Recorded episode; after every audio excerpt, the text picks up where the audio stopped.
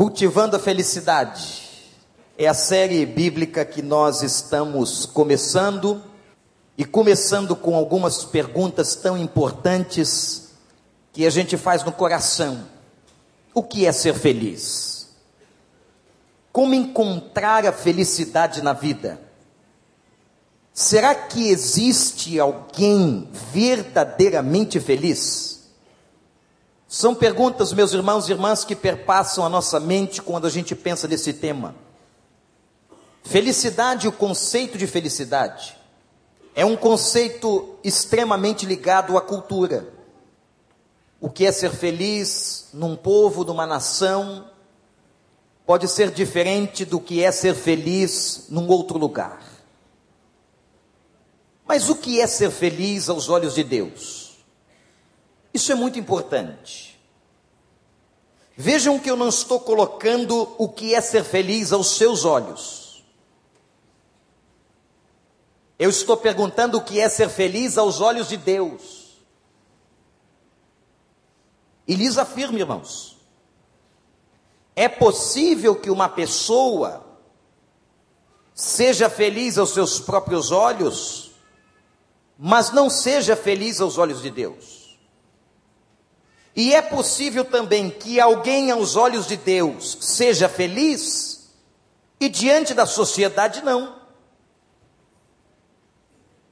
O Salmo 128, que já estudamos, vai dizer que ser feliz é temer a Deus e obedecer a Sua palavra. Inclusive, este salmo vai afirmar que quando nós somos verdadeiramente felizes, existem três áreas da vida que são muito abençoadas. O texto fala no Salmo 128: o trabalho, a família e os relacionamentos. Depois você pode ler com atenção este salmo. Mas eu gostaria de tratar nesta hora sobre felicidade abordando a ótica de Jesus. O que é que Jesus pensava ser a felicidade? O que é que ele dizia sobre a felicidade? Inclusive, ao começar o sermão do monte, ele começa falando das beatitudes, ou melhor, das bem-aventuranças, onde a palavra bem-aventurado, por tradução, significa ser feliz. Quero convidar você a que hoje estudemos, então, a primeira. Abra sua Bíblia em Mateus capítulo 5.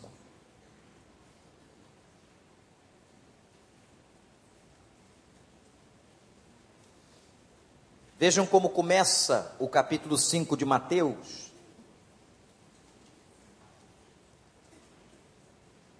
E meus irmãos e irmãs, vamos deixar o Espírito Santo falar o nosso coração. Vamos deixar nesta hora Deus dar o recado dele para nós. Que o Espírito te alimente, te abençoe. Porque nós queremos efetivamente aprender o que é ser feliz e como podemos encontrar felicidade. Vendo as multidões, nova versão internacional, Jesus subiu ao monte, se assentou. Seus discípulos aproximaram-se dele e ele começou a ensiná-los, dizendo: Interessante nesse texto duas coisas, neste versículo. Primeiro, a quem Jesus estava destinando o sermão do monte. Alguns acreditam que ele pregou para toda a multidão, outros dizem que não. Que ele chamou os discípulos na particularidade e lhes ensinou o Sermão da Montanha que vai do capítulo 5 ao capítulo 7 do Evangelho de Mateus. São dois capítulos inteiros de um sermão, que é certamente o maior sermão de toda a história e já pregado em toda a história da humanidade. O segundo aspecto nessa introdução é que o texto mostra com muita clareza que tudo nós podemos aprender, inclusive a felicidade. Que interessante. E mais, meus irmãos e irmãs, prestem muita atenção. Não há idade para se aprender qualquer coisa diante de Deus.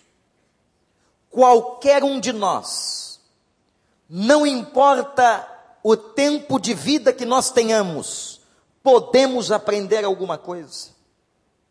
Alguém pode perguntar, mas pastor, aos 70, 80 anos de vida, ainda é possível eu aprender alguma coisa sobre ser feliz? Sim, é possível. Não há tempo na vida para se aprender.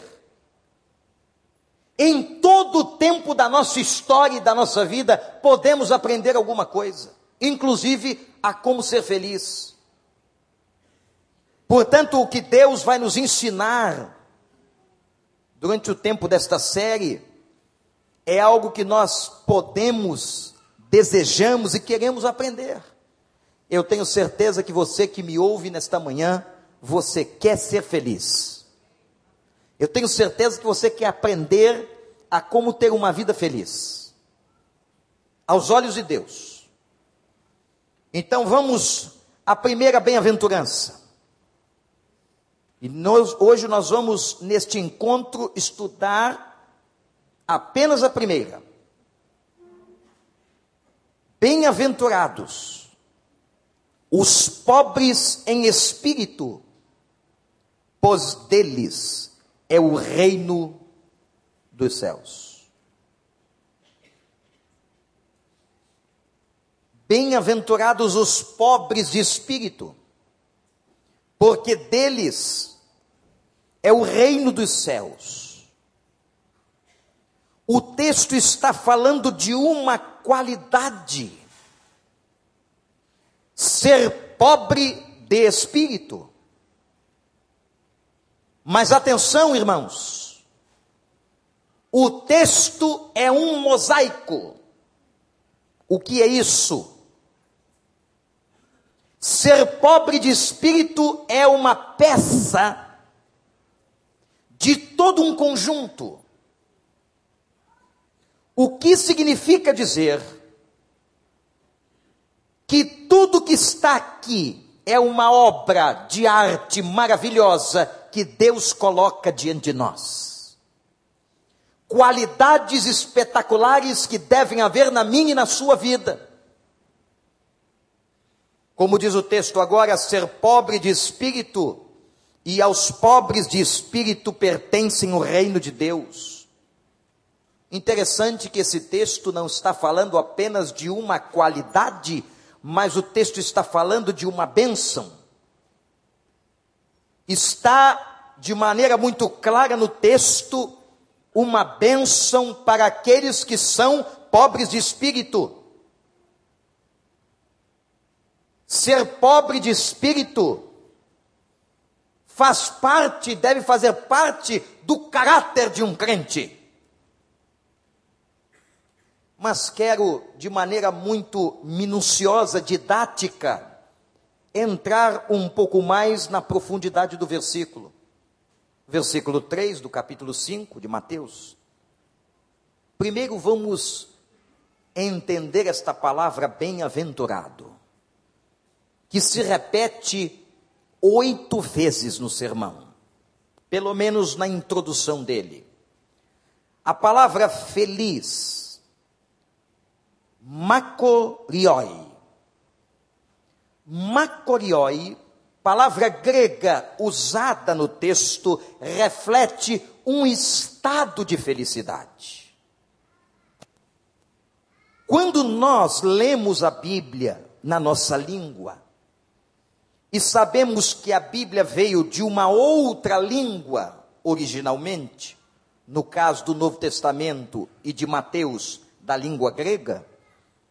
nós temos que compreender o significado da palavra que às vezes, na sua tradução para o português, não soa ou não fala exatamente aquilo que o texto quer dizer. A palavra bem-aventurado aqui reflete todo um estado de felicidade do indivíduo. Mas há pessoas que podem dizer assim, pastor, eu não vejo essa felicidade na minha vida e eu sou cristão. Eu não reconheço a felicidade na minha vida e sou crente. Mas interessante é observarmos de maneira muito própria que a felicidade aqui é aos olhos de Deus, é aos olhos de Cristo. É quando Cristo está dizendo: feliz é o homem. A partir de que parâmetro está a felicidade? Quem está qualificando como feliz? É Deus é o próprio Senhor Jesus. Então, aqui, meus irmãos e irmãs, temos algo muito, muito importante. A felicidade que nós estamos procurando e querendo para a nossa vida não é uma felicidade aos olhos dos homens. Eu quero uma felicidade aos olhos de Deus. Na ótica de Jesus no olhar de Jesus. Nós queremos que o Senhor, Ele mesmo, olhe para a nossa vida e diga: Este homem, esta mulher é feliz. Eu posso então fazer uma outra pergunta a partir desta análise. Você é feliz? E se é feliz aos olhos de quem? Interessante que uma pessoa, aos olhos do outro, pode ser feliz porque tem dinheiro. Uma pessoa pode ser feliz aos olhos do outro porque tem fama, porque tem poder. Uma pessoa pode ser feliz aos olhos do outro porque tem uma boa casa, porque curte um bom carro. Uma pessoa pode ser feliz aos olhos do outro porque tem um bom emprego numa estatal, por exemplo. Mas aos olhos de Deus, não. Aos olhos de Deus, uma pessoa feliz tem outras qualificações.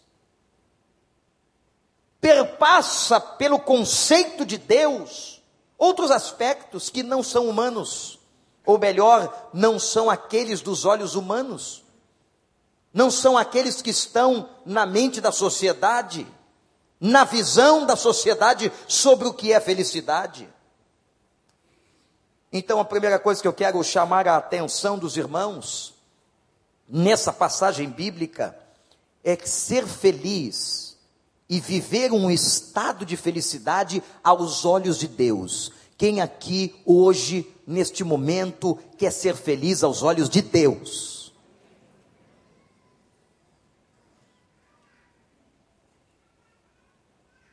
Segundo aspecto desse texto. O que significa os pobres de espírito? Quem são eles? Ou o que é ser pobre de espírito?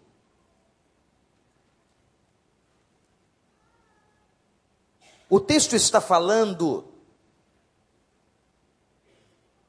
e o texto está sendo direcionado a discípulos, judeus.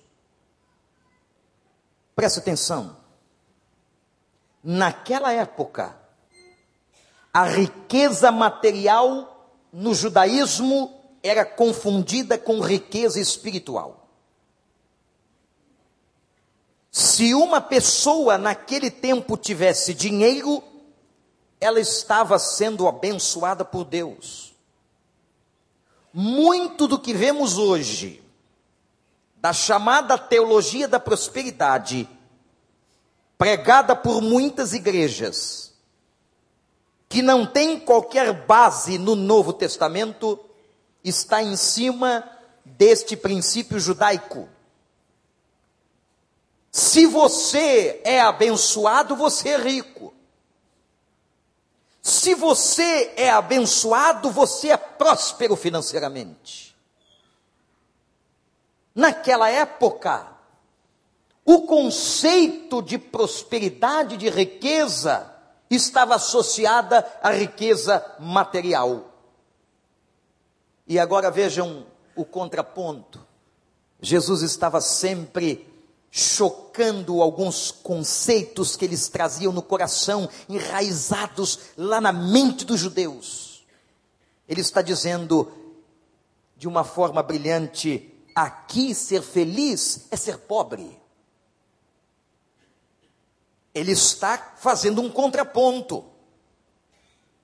Ser feliz é ser pobre, mas pobre de quê? De espírito. Detalhe. Ele não está dizendo também que os pobres materialmente ou financeiramente são as pessoas necessariamente felizes. Não está dizendo isso. Senão alguém poderia pensar: bom, se a pobreza é sinônimo da felicidade, então eu sou feliz. Eu sou pobre materialmente. Não é isso que ele está dizendo. Ele está falando de um outro tipo de pobreza. Ele não está falando de pobreza material. Ele usa esse jogo de palavras, riqueza e pobreza, para chocar talvez alguns conceitos que estavam na mente dos discípulos. Mas o que é ser pobre de espírito? E vejo, irmãos, nós estamos querendo uma felicidade aos olhos de quem? Aos olhos de quem? Aos olhos de Deus. É possível, por exemplo, aos olhos de Deus, uma pessoa não ser ou ser feliz? É possível uma pessoa, aos olhos de Deus, ser feliz? E aos seus próprios olhos, naquele momento, ela não sentir isso. Interessante. Percebam a profundidade do que eu estou dizendo aqui. Eu vou repetir, porque isto é um conceito muito sério e que precisa ficar claro na sua mente. É possível que aos olhos de Deus você seja uma pessoa feliz, mas que por alguma circunstância da vida naquele momento você não se sente assim. Porque a visão de Deus sobre a felicidade é infinitamente maior, mais ampla do que a sua visão. E neste momento, quando ele está falando sobre ser pobre de espírito, nós precisamos agora entender o que é isso, o que é ser um pobre de espírito. Eu queria que você anotasse essa definição. Ser pobre de espírito são aqueles que reconhecem que não realizam nenhum bem por si mesmos.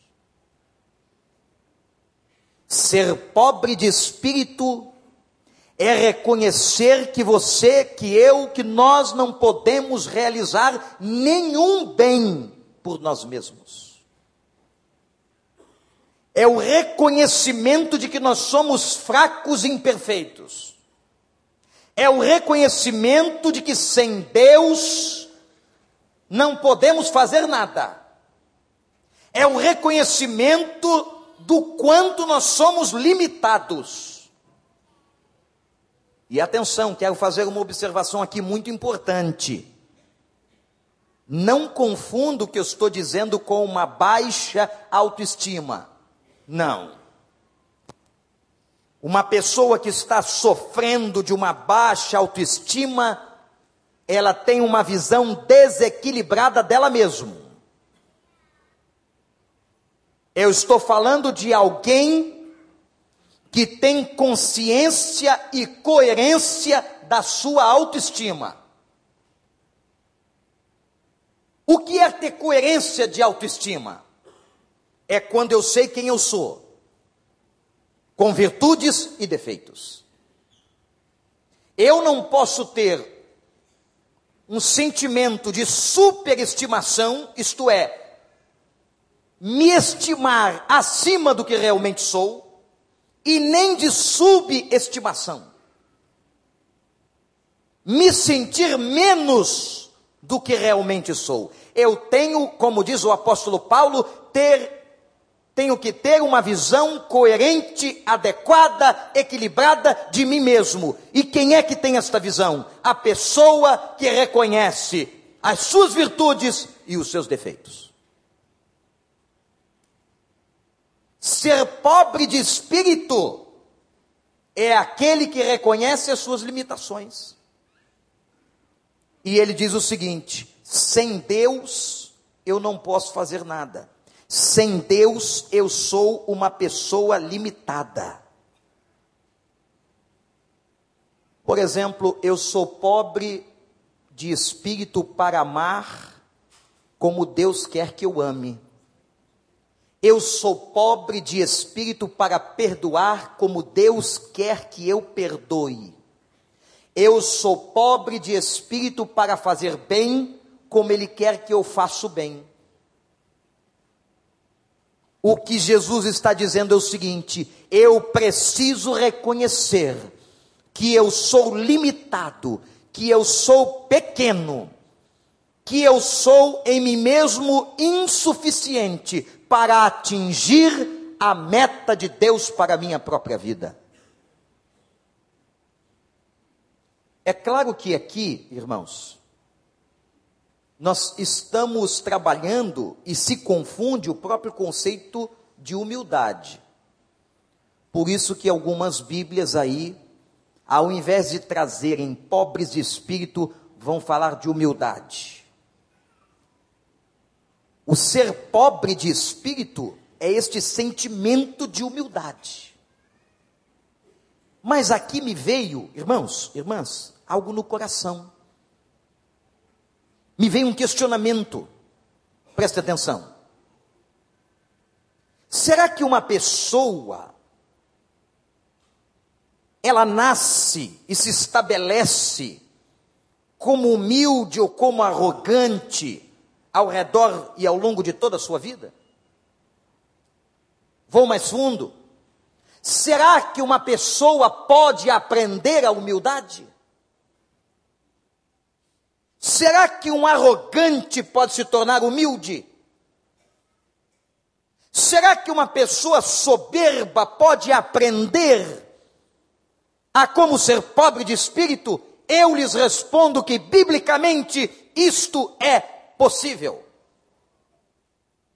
pelo poder do Espírito Santo em nós, pelo poder de Deus, o Senhor pode quebrantar um coração altivo e fazer daquela pessoa uma pessoa submissa à vontade de Deus, uma pessoa humilde no seu coração. Você crê nisso? Porque uma das grandes belezas do Evangelho é que o Evangelho transforma. Meus irmãos, se o Evangelho não transformasse, nós não estaríamos aqui, nenhum de nós. Nós somos frutos de um Evangelho que transforma. Nós já experimentamos muitas mudanças na nossa vida. Eu e você já experimentamos muitas mudanças, e ao passar dos anos, e nos próximos anos, nós ainda vamos experimentar muitas outras, em nome de Jesus até alcançarmos a estatura de varão perfeito em Cristo. Então é possível. É possível se aprender a humildade, mas só com assistência e ajuda de Deus. Ninguém, ninguém pode ser ou fazer o que Deus quer sem a ajuda dele.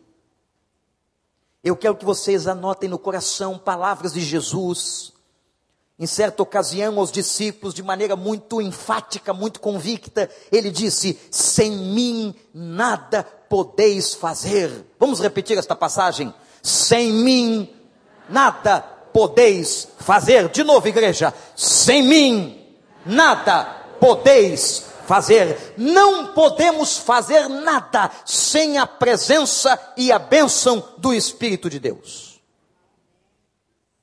Portanto, eu preciso da sua ajuda. Eu preciso da sua ajuda no que eu faço. Eu preciso do seu poder. Vejam que coisa maravilhosa Deus está nos dizendo nesse início de ano, meus irmãos. Você quer ser feliz? Você quer viver dias felizes? Então aprenda, aprenda a ser pobre de espírito. Aprenda a reconhecer as suas limitações, aprenda a reconhecer a sua pequenez, aprenda a reconhecer que sem Deus você não vai a lugar algum. Aprenda, aprenda a humildade. Ser pobre de espírito é o reconhecimento de que o pecado nos empobreceu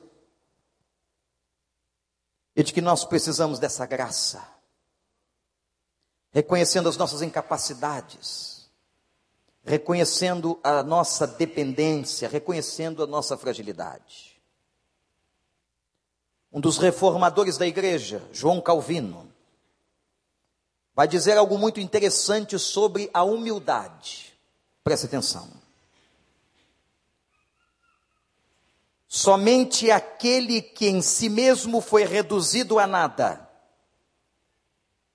e repousa na misericórdia de Deus, somente este é humilde e pobre de espírito.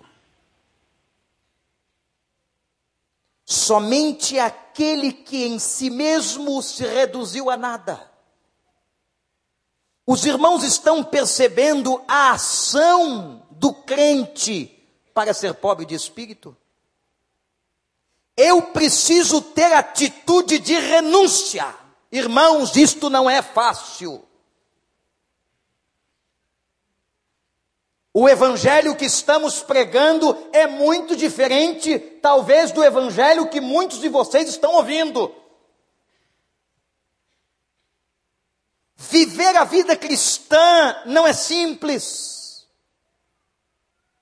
Jesus disse: aquele que quiser vir após mim tem que negar-se a vida cristã é lugar de cruz, a vida cristã é lugar de morte, a vida cristã é lugar de renúncia. Se você quer ser um homem aprovado, uma mulher aprovada, se você quer experimentar a felicidade aos olhos de Deus, você e eu temos que aprender a sermos pobres de espírito, humildes. E, gente, nós vamos ter que renunciar. Naquela hora que a tua carne está dizendo revida, naquela hora que a tua carne está dizendo agride, naquela hora que a tua carne está dizendo grita, humilha, faz, Naquela hora, você nega a sua carne, você se submete à autoridade de Deus e você diz: Senhor do teu Espírito Santo, eu não consigo, mas o teu Espírito consegue, controla a minha vida neste momento, eu me submeto ao Senhor. E eu quero lhes dizer nesta hora, que em nome de Jesus e no poder e na autoridade de Deus, Ele pode controlar todas as áreas que nós submetemos a Ele. Ah, pastor, eu não consigo. Eu não consigo me conter, não consegui deixar de dizer, não consegui deixar de fazer. Eu quero afirmar a você que você realmente não consegue. Você está certo. Você não consegue deixar de cometer um erro sozinho. Você não consegue deixar de dizer aquela palavra imprópria.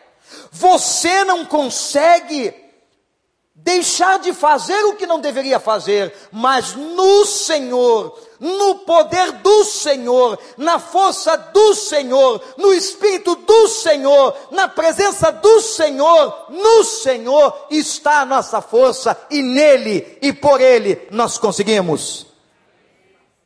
Por isso que Paulo disse o seguinte: eu posso. O quê? Eu posso todas as coisas naquele que me fortalece. Não é na minha força, não é na minha inteligência, não é na minha competência, não são através dos meus dons espirituais, é no Senhor, é pelo Senhor. O Senhor pode nos ajudar a sermos o que Ele quer que sejamos. Vander não tem condições em si mesmo de ser pobre de espírito. Você não tem condições em si mesmo de ser pobre de espírito. Mas quando nós vamos lá, gente, e nos ajoelhamos de coração, quebrantados, humilhados, com a cabeça baixa como um servo, confessamos isto a Ele e dizemos a Ele: Pai, sozinho eu não estou conseguindo, eu preciso de Ti. Quando esse quebrantamento é real dentro de nós, vem então, igreja, a boa mão do Senhor e nos fortalece, e nos abençoa. E é aí que nós podemos dizer, como ele: agora eu posso todas as coisas, porque Ele me fortalece. Sabe o que o profeta Isaías dizia? Aqueles que esperam no Senhor. Somente os que esperam no Senhor, que confiam no Senhor, era isso que o profeta estava dizendo. Que estão com as mãos no Senhor, que o seu coração está no Senhor. Somente os que esperam no Senhor renovam as suas forças. E o texto traz uma palavra de consequência e bênção. Diz que aqueles que esperam no Senhor renovam suas forças e eles começam a voar e voam alto, voam como as águias, vão onde, onde ninguém podia imaginar, nem eles. E tem visão longínqua, visão da vida, visão da existência, visão do futuro, e eles voam, e eles vão longe, e eles têm a força restabelecida no coração, aquela pessoa que está abatida, aquela pessoa que está fraca, aquela pessoa que está cansada, você que está cansado, lembre-se disso, confie no Senhor, os que esperam no Senhor, Ele fortalece o coração. Está cansado hoje? Está cansado porque não acabou ainda, não é?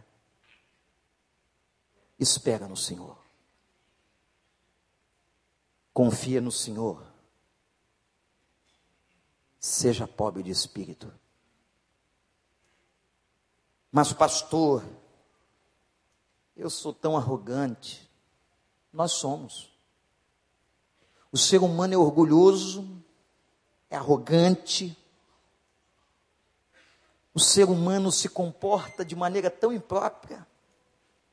Mas nós estamos aqui para aprender.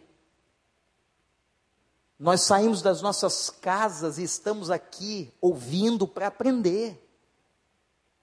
Para submeter o nosso espírito ao espírito de Deus. Para aprender o que é ser humilde. E por fim, o terceiro aspecto desse texto é que o texto diz e faz uma declaração de bênção: deles é o reino dos céus. Feliz é o homem pobre de espírito. Feliz é aquele que tem humildade no coração. E não se iluda, porque Deus sabe quem é e quem não é quem tem e quem não tem. Não é através, não é pelo meu julgamento, é pelo dele. Não é pelo que eu penso do outro, é pelo que ele pensa do outro. Não é pelo que você acha sobre o outro, é o que ele vê no coração do outro. E ele diz que aqueles que são pobres de espírito, que trazem isso no seu caráter,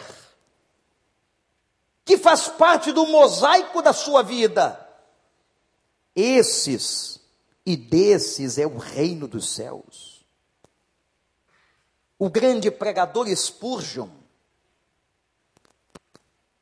disse que ninguém sobe ao reino de Deus se não se rebaixa em si mesmo. Ninguém sobe ao reino se não se humilha.